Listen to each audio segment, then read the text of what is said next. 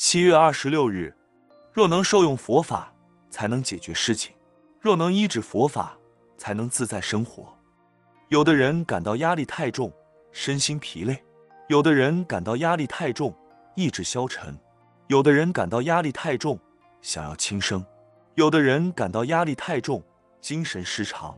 你有想要消除压力吗？兹提供办法如下：第一，提升自己对事理认知的智慧。增加认知的力量，可以消除压力。第二，放宽心胸，像大海容纳百川，像虚空容纳万物，凡事包容它，不要负担它，自然就能消除压力。第三，提得起，放得下，好像皮箱一样，用的时候提起，不用的时候放下。凡事不比较，不计较，自然可以消除压力。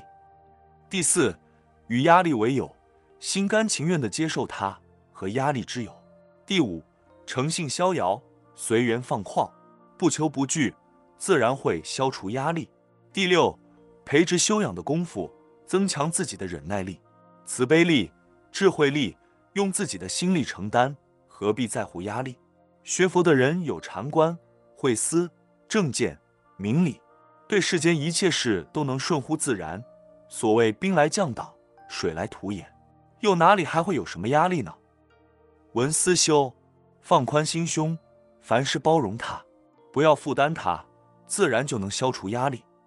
每日同一时段，与您相约有声书香。